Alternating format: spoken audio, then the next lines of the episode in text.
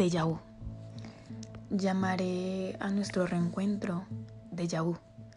Esto ya lo había vivido antes varias veces, en varios bares y antros, después de seis cervezas y antes de tres cigarrillos, en unos cuantos libros, durante 235 páginas, antes del final, en un par de noches después de dos horas, 27 minutos y 58 segundos sin dormir, en una que otra taza de café frío en las mañanas, antes de salir a trabajar durante 35 minutos en cada persona del recorrido de regreso a casa. Fue un déjà vu, pero esta vez no estaba esa sensación desbordante, explosiva. Esta vez me sentía en casa, había calma.